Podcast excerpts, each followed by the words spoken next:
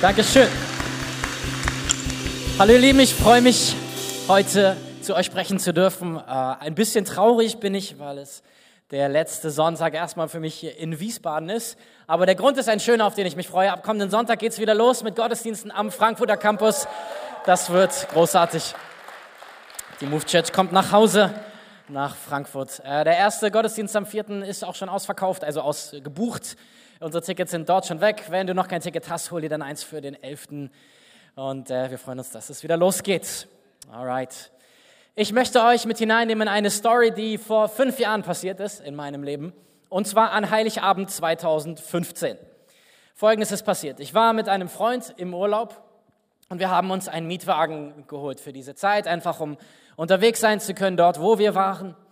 Und wir hatten uns bereit gemacht, Heiligabend, mittags, wir hatten uns eine Kirche in der Nähe ausgesucht, wo es einen Gottesdienst gab und haben gesagt, okay, wir fahren jetzt zu diesem Gottesdienst, Heiligabend-Gottesdienst und äh, nehmen dort eben den Gottesdienst mit. Naja, wir sind ins Auto gestiegen und äh, ich bin gefahren und äh, habe begonnen auszupacken und nach so zwei Metern hat es auf einmal laut gekracht, das Auto hat gescheppert ich habe mich umgeschaut und gesehen, dass jemand anders dieselbe Idee hatte. Er hat sozusagen schräg hinter mir im selben Moment ausgepackt. Jetzt denk mal so an deinen durchschnittlichen Heiligabend. Ist das das, was du Heiligabend um 12 Uhr möchtest, ob jetzt im Urlaub oder zu Hause?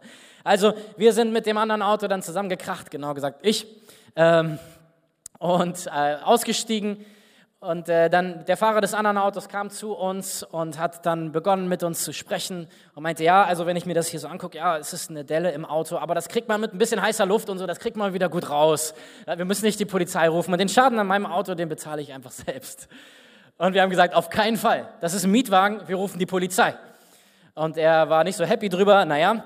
Ein weiteres Problem war, wir hatten in dem Land keine SIM-Karte für unser Handy. Das heißt, wir konnten nicht telefonieren. Da der andere Fahrer jetzt nicht begeistert darüber war, dass wir die Polizei rufen wollten, habe ich also irgendeinen, jemand, der da auf dem Parkplatz war, angequatscht, ob ich sein Handy haben kann.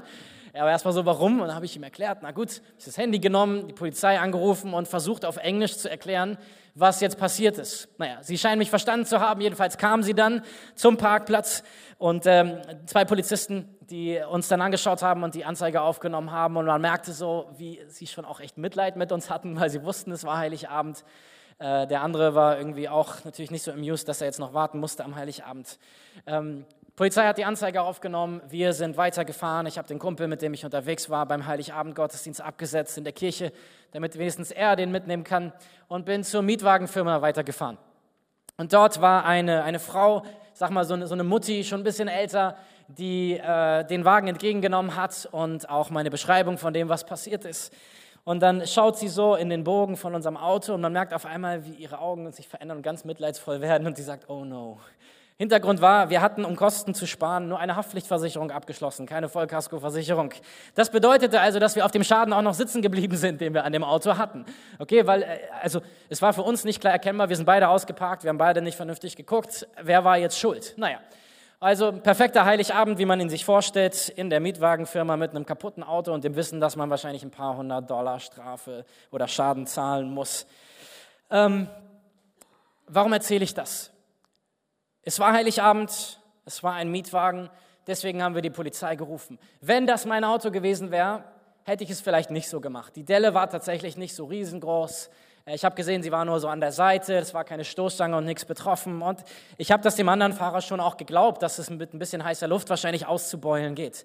Aber die Sache war, das war nicht mein Auto. Und ich wusste, mein Mietwagenvertrag, den ich unterzeichnet habe, sagt, ich muss die Polizei rufen, also habe ich sie gerufen. Es macht einen Unterschied in meinem Leben, ob Dinge mir gehören oder nicht in dem, wie ich damit umgehe. Wenn ich äh, dein Handy in der Hand halte und damit telefoniere, gebe ich mir mehr Mühe, dass es nicht runterfällt, als wenn es meins ist. Und wenn du das nicht so tust, dann solltest du heute damit beginnen, sonst hast du bald keine Freunde mehr. Warum erzähle ich das? Ich löse es gleich auf. Ich löse erstmal die Geschichte auf, damit ihr heute Nacht gut schlafen könnt und mir jetzt weiter zuhören könnt. Ähm, was ist weiter passiert? Nichts ist passiert. Gar nichts. Wir haben nichts mehr gehört von der Mietwagenfirma. Sie hat sich nicht mehr bei uns gemeldet, auch der andere Fahrer nicht. Niemand wollte irgendwie Geld von uns haben oder so. Ich weiß nicht, woran es lag. Vielleicht hat Gott sie mit Blindheit geschlagen oder er war barmherzig oder die Frau war unser Engel oder ähm, einfach Leute waren großzügig, weil es Weihnachten war. Ich weiß nicht, was es war. Aber wir haben nie eine Rechnung gesehen. Und im Nachhinein war das ein richtig tolles Weihnachtswunder, währenddessen nicht so. Ähm, Währenddessen war das kein, nicht der schönste Heiligabend meines Lebens, sage ich mal so, bis ich ein paar Monate später merkte, okay, es scheint einfach wirklich nichts zu kommen. Wenn wir in unserem Leben Dinge anvertraut bekommen, die uns nicht gehören, gehen wir damit anders um, als wenn sie uns gehören. Dinge, die uns gehören, da denken wir manchmal, na ja, gut, das ist ja meins. Und wem schadet es, wenn ich damit nicht vernünftig umgehe? Mir am Ende. Äh, wenn was kaputt geht oder wenn was nicht funktioniert.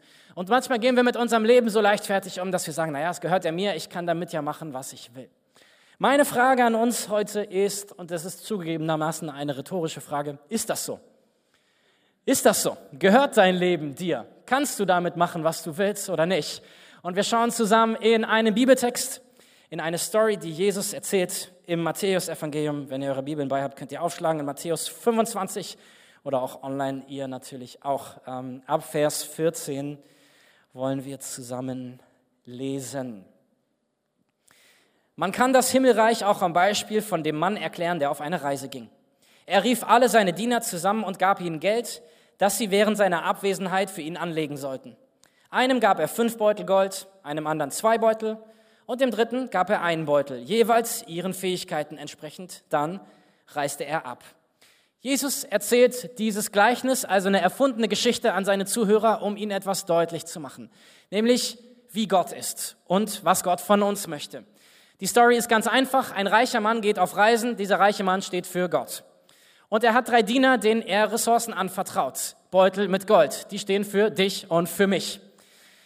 Gott hat jedem von uns Ressourcen in diesem Leben anvertraut. Manch einer hat von ihm fünf Beutel bekommen, mancher zwei, mancher ein, wie viel auch immer es sind. Gott hat uns Dinge anvertraut. Und ich möchte aus diesem Text drei Punkte uns heute mitgeben. Und äh, wenn ihr mitschreibt, könnt ihr erstens euch jetzt notieren. Erstens, alles, was ich habe, kommt von Gott. Alles, was ich habe, kommt von Gott. Wirklich alles. Mein Körper, Gott hat ihn sich ausgedacht. Meine Fähigkeiten, Gott hat sie mir gegeben.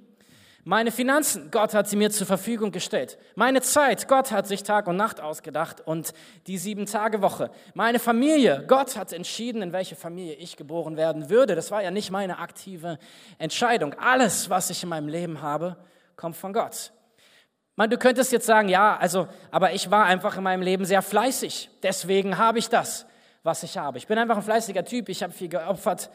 Dann wäre meine Frage, wer hat denn entschieden, dass du in die Situation hineingeboren wirst, in der du diese Chancen hast? Wer hat entschieden, in welche Familie du kommen würdest? Wer hat entschieden, dass du Zugang zu Bildung bekommst, den du bekommen hast? Oder du könntest sagen, naja, ich habe in meinem Leben richtige Entscheidungen getroffen, deswegen stehe ich, wo ich heute stehe. Und äh, es hat mich auch was gekostet, diese Entscheidungen zu treffen. Dann würde ich dich fragen, wer hat dir denn die Fähigkeit gegeben, Entscheidungen zu treffen? Wer hat dir die Fähigkeit gegeben, richtig von falsch zu unterscheiden? Woher weißt du denn, was richtig ist, wenn es niemanden geben würde, der dir sagt, was richtig ist? Also unterm Strich steht, alles, was ich habe, kommt von Gott. Nichts, was ich besitze, besitze ich, weil ich so ein toller Kerl bin, sondern weil ich einen Gott habe, der großzügig ist und der mir Ressourcen gibt. Und das ist so mein erster Punkt aus dieser Story. Nichts, was ich habe, besitze ich, weil ich so toll bin. Und wenn du nicht das Gefühl hast, dass es so ist in deinem Leben, wenn du sagst, mein Leben ist so schwer, meine Umstände sind so herausfordernd und ich habe nicht das, was ich brauche zum Leben, dann möchte ich dich heute einladen, mit mir einen Perspektivwechsel vorzunehmen, aus dieser Story heraus, die Jesus erzählt. Der Verwalter, er gibt etwas von dem, was ihm gehört, und er gibt es seinen Dienern, damit sie es weiter investieren können. Und das ist so das, das Bild hier. Das könnte uns ja jetzt Druck machen, nach dem Motto, okay, wenn nichts, was ich besitze, wirklich mir gehört, weil alles von Gott kommt, dann bin ich ja gar nicht frei. Da bin ich ja gar nicht frei, weil es nicht mir gehört. Aber für mich ist das Gegenteil der Fall. Warum? Wenn alles, was ich besitze, nicht von mir kommt, dann muss ich mir nicht Gedanken darüber machen, dass ich genug habe, sondern dann weiß ich, der Gott, der mir all die Ressourcen zur Verfügung stellt, der hat mehr als genug für mich. Und ich bin frei, das in Empfang zu nehmen. Ja, wenn Gott böse wäre und wenn er geizig wäre, dann wäre das ein Problem.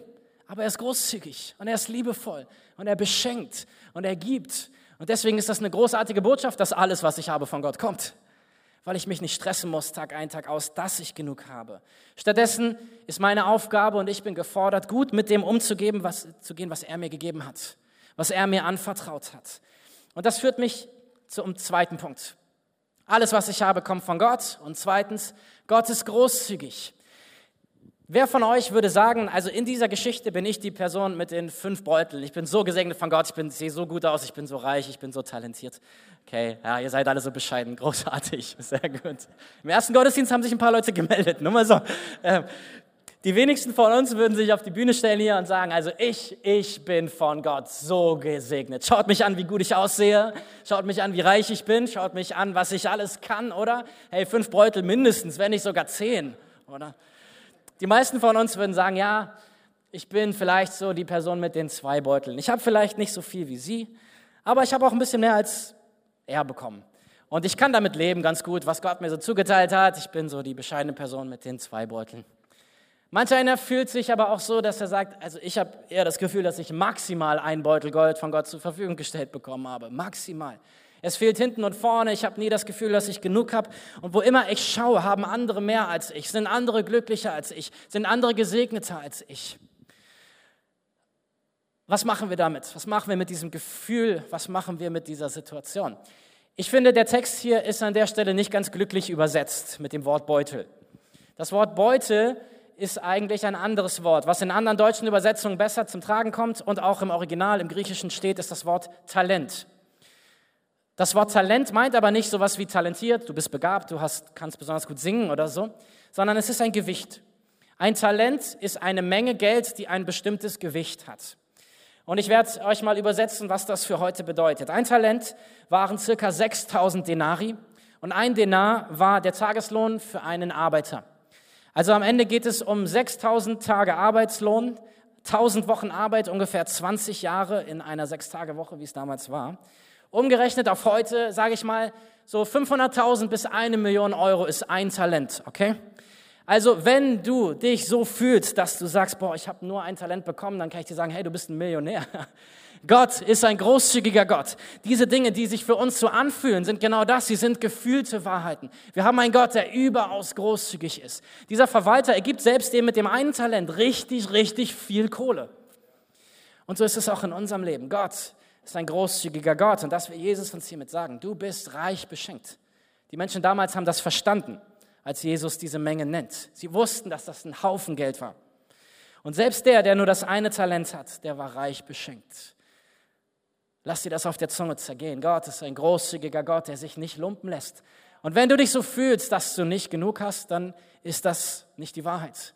Gott ist ein Gott, der mehr als genug für dich hat, der dir das gibt, was du brauchst und noch darüber hinaus. Das ist sein Herz. Gott lässt sich nicht lumpen. Und ähm, so will ich dir zusprechen, hey, verschwende keine Zeit damit, dich mit anderen zu vergleichen. Wir könnten uns ja umgucken und immer sehen, dass der andere mehr hat und dass das Gras grüner ist auf der anderen Seite und dass jemand anders es immer besser hat. Oder wir richten unseren Blick in Dankbarkeit zu unserem Gott und sagen, ich glaube, dass du ein großzügiger Gott bist, der mir das gegeben hat, was ich brauche zum Leben. Und ich will das, was du mir gegeben hast, gut verwalten. Was du hast und was du kannst, sagt absolut nichts über deinen Wert aus. Sagt absolut nichts über deinen Wert aus. Was dein Wert bestimmt, ist das, was Gott bereit war, vor 2000 Jahren zu tun. Er hat seinen eigenen Sohn in diese Welt geschickt, damit er für dich stirbt, damit du leben kannst. Gott hat sich festgelegt, dass du ihm seinen eigenen Sohn wert bist. Er war bereit, seinen Sohn zu geben, damit du leben kannst. Welch größeren Wert könnte er deinem Leben geben oder keinen? Was du besitzt und was du kannst, definiert nicht, wer du bist in Gottes Augen. Deswegen lass uns keine Zeit verschwenden mit Neid und mit Sorgen. Hey, wir haben einen Gott, der ein großartiger Versorger ist. Meine Verantwortung ist nicht, die ganze Zeit darüber nachzudenken, wie ich genug bekomme. Meine Verantwortung ist, gut mit dem umzugehen, was ich jetzt habe. Und ich erlebe in meinem eigenen Leben, dass Gott absolut großzügig ist. Wann immer ich großzügig sein will, ist er noch großzügiger zu mir. Wann immer ich treu sein will mit dem, was er mir gibt, habe ich das Gefühl, er ist noch treuer und er, ich, ich habe noch mehr. Wann immer ich in seinem Sinne investiere, habe ich am Ende nicht weniger. Und irgendwie ist das, wie unser Gott funktioniert. Und wenn wir uns in diese Geschichte weiter reindenken, macht das ja auch Sinn. Denk mal nicht nur an den Diener, denk mal jetzt an den Verwalter. Versuch dich mal in Gottes Position zu versetzen.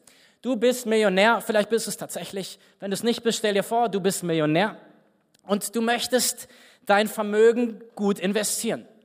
Würdest du es nicht auch den Menschen geben, wo du weißt, dass sie es in deinem Sinne investieren? Dass sie damit nicht irgendwas machen, sondern das, was du möchtest, dass sie das damit machen. So funktioniert unser Gott. Er gibt seine Ressourcen dorthin, wo wir mit, in seinem Sinne damit umgehen. Ganz einfach. Und um diesem Thema so ein bisschen die Schwere zu nehmen, möchte ich mal sagen, du kannst niemals etwas investieren, was du nicht geschenkt bekommen hast, schon von Gott. Alles, was wir haben, kommt von Gott. Deswegen ist alles, was wir weitergeben, am Ende nur etwas, was wir ihm zurückgeben. Gott ist ein guter Versorger. Alright, wir gehen weiter in den Text. Ab Vers 16 lesen wir jetzt mal die Geschichte zu Ende, die Jesus hier erzählt. Der Diener, der die fünf Beutel erhalten hatte, ging sofort daran, das Geld anzulegen und konnte es bald verdoppeln. Der Diener mit den zwei Beuteln machte sich ebenfalls sogleich an die Arbeit und verdoppelte das Geld. Der dritte jedoch, der den einen Beutel Gold bekommen hatte, grub einfach ein Loch in die Erde und versteckte das Geld seines Herrn, um es sicher zu verwahren. Nach langer Zeit kehrte ihr Herr von seiner Reise zurück und rief sie zu sich. Sie sollten ihm berichten, was sie mit seinem Geld gemacht hatten. Der Diener, dem er die fünf Beutel Gold anvertraut hatte, sagte, Herr, du gabst mir fünf Beutel Gold und ich habe sie verdoppelt. Der Herr freute sich sehr. Gut gemacht, mein guter und treuer Diener. Du bist mit diesem kleinen Betrag zuverlässig umgegangen. Deshalb will ich dir größere Verantwortung übertragen. Lass uns miteinander feiern. Als nächstes kam der Diener an die Reihe, der die zwei Beutel Gold bekommen hatte. Herr, du hast mir zwei Beutel Gold gegeben und ich habe sie verdoppelt. Der Herr sagte, gut gemacht, mein guter und treuer Diener. Du bist mit diesem kleinen Betrag zuverlässig umgegangen. Deshalb will ich dir größere Verantwortung übertragen. Lass uns miteinander feiern. Dann kam der Diener mit dem einen Beutel Gold und sagte, Herr, ich weiß, du bist ein strenger Mann, der erntet, was er nicht gepflanzt hat und sammelt, was er nicht angebaut hat. Ich hatte Angst, dein Geld zu verlieren, also vergrub ich es in der Erde und hier ist es. Aber der Herr erwiderte, du böser, fauler Diener. Du hältst mich für einen strengen Mann, der erntet, was er nicht gepflanzt hat und der sammelt, was er nicht angebaut hat. Du hättest wenigstens mein Geld zur Bank bringen können, dann hätte ich immerhin noch Zinsen dafür bekommen. Nehmt diesem Diener das Geld weg und gebt es dem mit den zehn Beuteln. Sehr unterschiedliche Anlagestrategien, okay? Also es gibt zwei, die nehmen das Geld, sie investieren es und sie verdoppeln es. Eine ganz gute Marge. Und es gibt einen, der sagt, okay, ich gehe auf Nummer sicher, ich vergrabe das Geld, bevor ich es verliere und dann gebe ich es ihm am Ende zurück. Mit den Zweien ist der Herr superglücklich, er beschenkt sie danach mit noch mehr und er schmeißt ihnen eine Riesenparty, eine Riesenfeier. Mit dem Dritten ist er entsprechend nicht so glücklich, verständlicherweise. Und ähm, mein dritter Punkt für uns aus dieser Story ist, erstens, alles kommt von Gott, zweitens, Gott ist großzügig und drittens, sei ein guter Verwalter. Sei ein guter Verwalter. Ja, alles, was ich habe, kommt von Gott in meinem Leben. Aber es ist trotzdem meine Entscheidung, wie ich damit umgehe. Wir haben nicht so eine fatalistische Haltung nach, alles ist Schicksal und was auch immer Gott will, das wird schon geschehen. Nein, Gott vertraut dir dein Leben an. Gott vertraut dir Ressourcen an. Gott vertraut dir Fähigkeiten an, weil er glaubt, dass du damit die Welt verändern kannst. Gott vertraut dir etwas an, weil er glaubt, dass wenn du es investierst, das etwas bringen wird. Verhaltener Applaus. Nicht für mich, für Gott. Er ist der, der so gut ist. Hey. Und Gott vertraut dir Dinge an. Die Frage ist, wie gehst du mit dem um, was er dir anvertraut? Und die Entscheidungen, die wir in diesem Leben treffen, wie wir mit den Ressourcen umgehen, die Gott uns gibt, die haben tatsächlich eine Konsequenz für uns. Sie haben tatsächlich Folgen für unser Leben. Gott hat dir die Freiheit gegeben, mit dem, was er dir anvertraut, umzugehen. Und ich möchte ein guter Verwalter sein. Ich meine, ich kann nichts dafür, wie viele Talente ich bekomme von Gott aber ich kann etwas dafür, wie ich mit den Talenten umgehe, die ich habe. Ich kann mich bei Gott beschweren den ganzen Tag lang, was ich nicht habe, oder ich übernehme Verantwortung für das, was ich habe. Das ist eine innere Haltung, die ich einnehme. Und ich möchte drei Dinge anschauen, wo ich sagen würde, das können wir aus der Story lernen, wie wir gute Verwalter sein können. Und zwar an dem Unterschied zwischen den drei Dienern. Der erste Punkt, und dafür schauen wir mal in den Text, und zwar in den eigenen Wortlaut der Diener, wie sie sich äußern. Und ich habe da mal Vers 20 und Vers 25 nebeneinander gestellt oder untereinander. Vers 20. Der Diener, dem er fünf Beutel Gold anvertraut hatte, sagte, Herr, du gabst mir fünf Beutel Gold und ich habe sie verdoppelt. Der dritte Diener sagt in Vers 25, ich hatte Angst, dein Geld zu verlieren, also vergrub ich es in der Erde, hier ist es. Merkt ihr den Unterschied? Was sagen die ersten zwei Diener? Du hast mir etwas anvertraut und ich habe mein Bestes damit gegeben. Während der dritte Diener sagt, hier ist dein Geld zurück. Es ist dein Geld, es ist deine Welt, es ist dein Problem. Mach du, was du möchtest. Hauptsache, ich habe meine Ruhe. Was macht die zwei Diener zu guten Verwaltern? Sie übernehmen Verantwortung. Das wäre der erste Unterschied. Sie übernehmen Verantwortung. Sie sagen, okay, alles, was ich habe, kommt jetzt von meinem Herrn, aber er hat es mir anvertraut. Also will ich mein Bestes damit geben. Ich will meine Ressourcen investieren in Gottes Sinne. Während der andere sagt, ist dein Geld, außerdem habe ich Angst vor dir. Ich bin froh, dass ich das Geld wieder los bin. Ciao. Übernimm Verantwortung. Verantwortung für die Ressourcen deines Lebens. Alles, was ich habe, Gott, ich stelle es dir zur Verfügung. Der zweite Unterschied ist für mich ein gravierender. Wenn wir diese Geschichte so anschauen, dann haben die drei ein komplett unterschiedliches Bild von ihrem Herrn. Wie um alles in der Welt kommt der dritte Diener auf das, was er über seinen Herrn sagt? Was sagt er? Er sagt, ich wusste, du bist streng, ich wusste, du erntest, wo du nicht gesät hast und sammelst, wo du nicht ausgestreut hast. Aber in der ganzen Story ist der Herr ein einziges Ausbund an Großzügigkeit, oder? Er vertraut seinen Dienern richtig viel Kohle an und als sie gut damit umgehen, beschenkt er sie mit noch viel mehr. Woher kommt der Gedanke des dritten Dieners über seinen Herrn? Und das ist meine Frage an uns heute, an dich heute.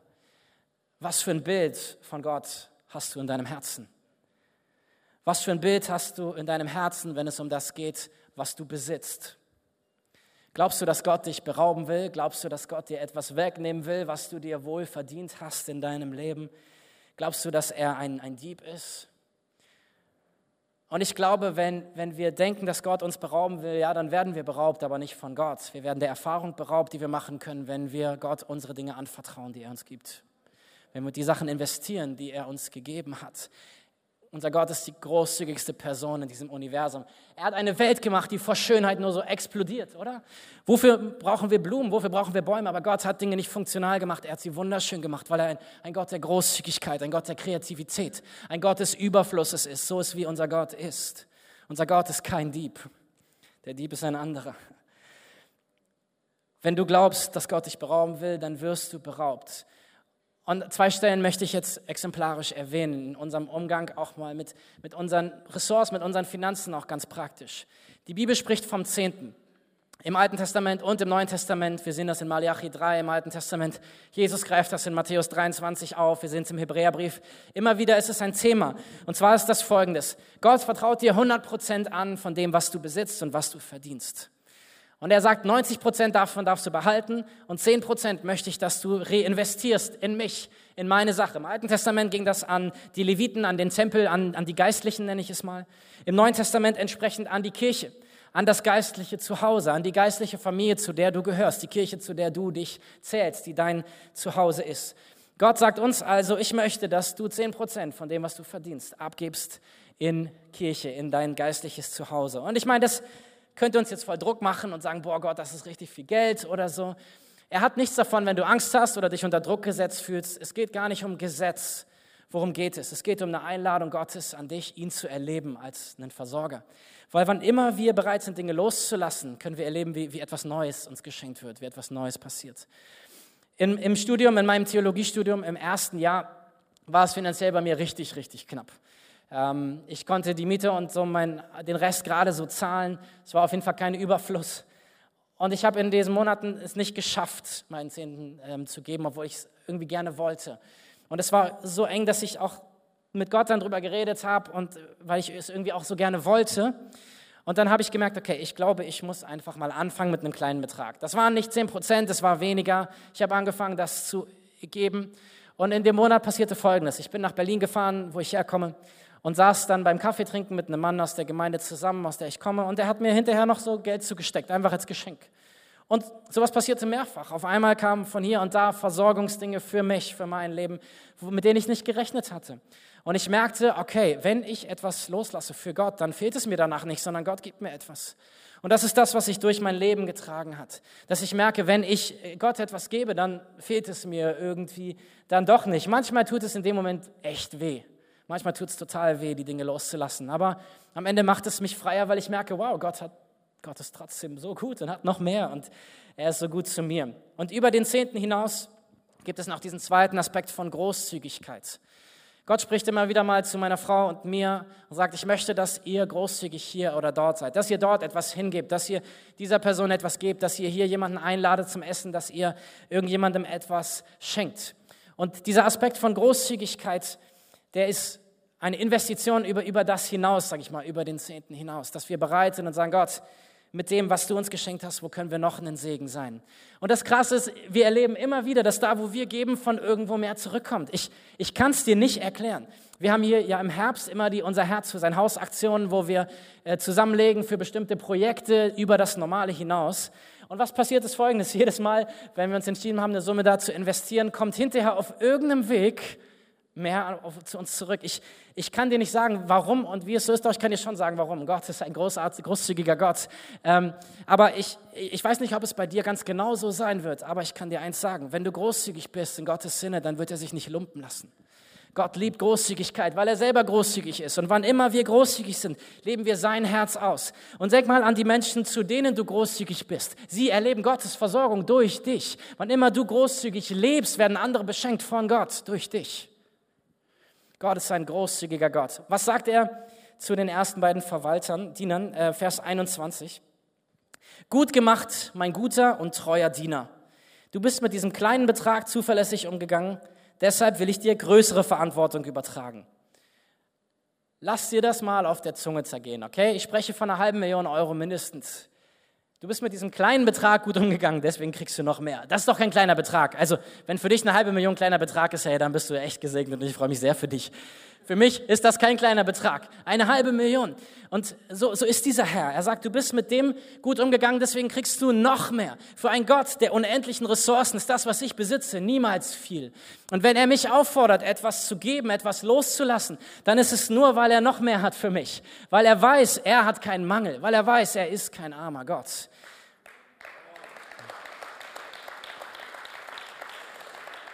Vielleicht ist es an der Zeit für, für mich und für dich, dass wir unser Bild von Gott an der Stelle überprüfen. Glauben wir, dass Gott uns berauben will mit den Dingen, die er uns sagt? Oder glauben wir, dass er eigentlich noch mehr Leben für uns hat, noch mehr Gutes für uns hat, wenn wir in seinem Sinne leben? Also drei Unterschiede zwischen ihnen. Die einen übernehmen Verantwortung und die anderen nicht. Zwei haben ein positives Bild von ihrem Herrn und der dritte nicht. Und der dritte Unterschied dem habe ich die Überschrift gegeben, Risikobereitschaft. Risiko. Ähm, nach Gottes Sinne zu leben, mit unseren Ressourcen und großzügig zu leben, hat ein gewisses Risiko.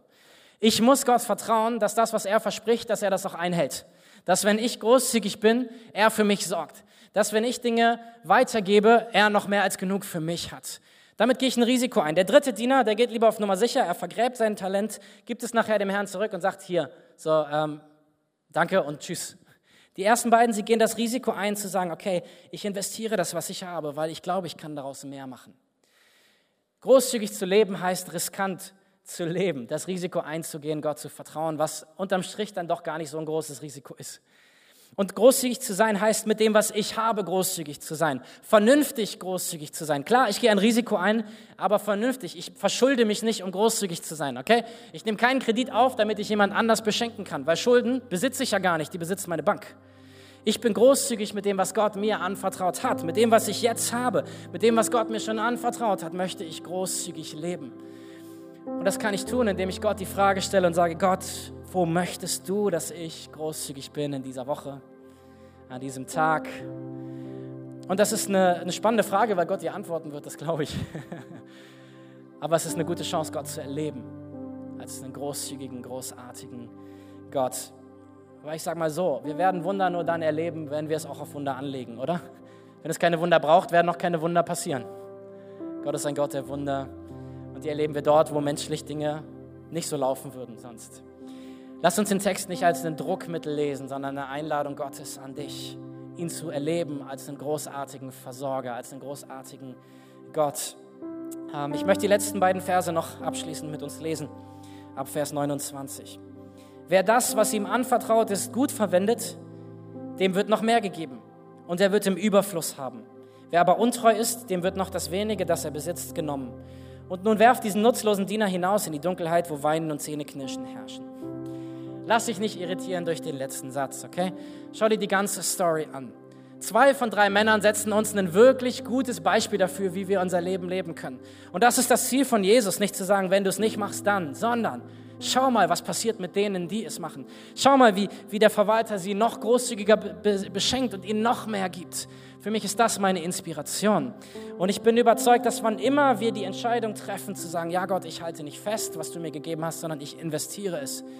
Und selbst wenn es vielleicht nicht so ist, wie wir es gerne hätten oder wie es irgendwann sein könnte, wenn wir anfangen zu sagen, ich investiere, ich glaube, dann sind wir schon gute Verwalter. Sobald wir sagen, Gott, was ich habe, gehört dir.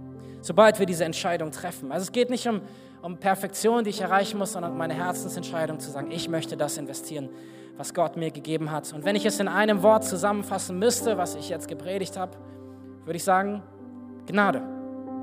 Gnade. Gott schenkt mir Dinge und wenn ich mit dem gut umgehe, schenkt er mir noch mehr. Also das, was ich habe, kommt von ihm und er schenkt mir dann noch mehr, wenn ich gut damit umgehe. Das ist Gnade, so funktioniert es bei unserem Gott. Er gibt dir dieses Leben, er gibt dir diese Ressourcen. Verschwende keine Zeit mit Vergleichen, mit neidisch sein, mit ähm, darüber nachdenken, was alles besser sein könnte oder müsste, sondern sei ein guter Verwalter mit dem, was Gott dir heute und jetzt anvertraut hat. Ich glaube, dass Gott uns mit dieser Geschichte eine ganz einfache Wahrheit lehrt. Wenn wir bereit sind, Dinge loszulassen, dann ist unsere Hand frei, Neues zu empfangen. Wenn wir bereit sind, Gott Dinge anzuvertrauen, werden wir erleben, wie unser Leben nie, wir sagen ja immer, nie tiefer fällt als in seine Hand. Und genauso ist es. Was wir loslassen an ihn, das wird von ihm gefangen. Und er gibt uns Neues. Er gibt uns anderes, er gibt uns Besseres, er gibt uns mehr, was auch, auch immer. Und das ist das, was Jesus hier sagt. Und das wäre der Vers, auf den ich mich in dieser Story stellen würde. Wer das, was ihm anvertraut, gut verwendet, dem wird noch mehr gegeben und er wird im Überfluss haben. Was für eine motivierende Story, finde ich. Ich möchte diese Predigt beenden mit einer Einladung an dich.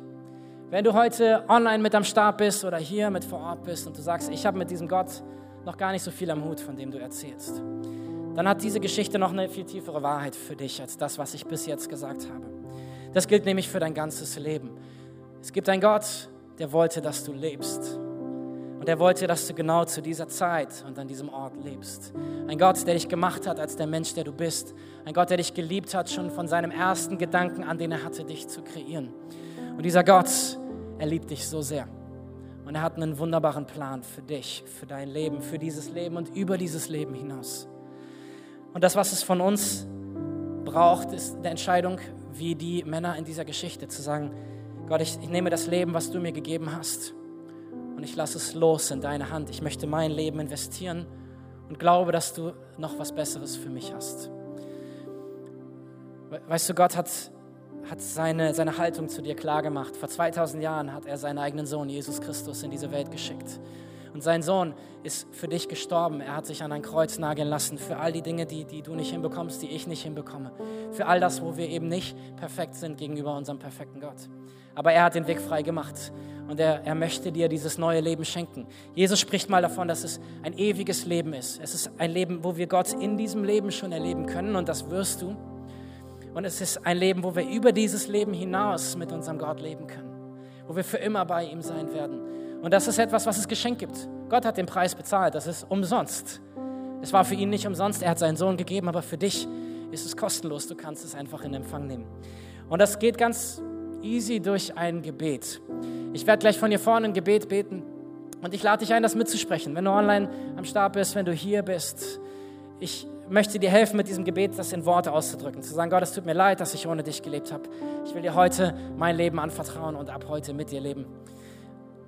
Und um einen Moment der Privatsphäre einfach zu haben, lass uns alle die Augen schließen, die hier im Saal sind. Und auch wenn du zu Hause bist, hey, schließ deine Augen und nimm dir einfach diesen Moment vor Gott. Ich werde dich gleich bitten, deine Hand zu heben, wenn du diese Entscheidung heute treffen möchtest. Ähm, und das bitte ich aus folgendem Grund hier im Saal, damit ich weiß, mit wem und für wen ich beten kann. Und ähm, einfach, wenn du online mit am Start bist, mach es als ein Zeichen auch vor Gott, dass du sagst, ja Gott, ich will das, ich will ab heute dieses Leben mit dir leben. Und während alle Augen geschlossen sind hier im Saal, meine Frage, wer ist hier, der sagt, ja, ich möchte heute diese Entscheidung treffen, mit Gott zu leben? Heb mal deine Hand einfach hoch, sodass ich sie sehen kann. Dankeschön. Vielen Dank. Dankeschön. Ihr dürft die Hände gerne wieder runternehmen, auch, auch online. Und äh, ich werde jetzt dieses Gebet, Gebet sprechen. Und wir sprechen es alle zusammen als ganze Church auch mit dir nach, um dich zu unterstützen in dieser Entscheidung. Lass uns beten. Jesus, danke, dass du mich liebst.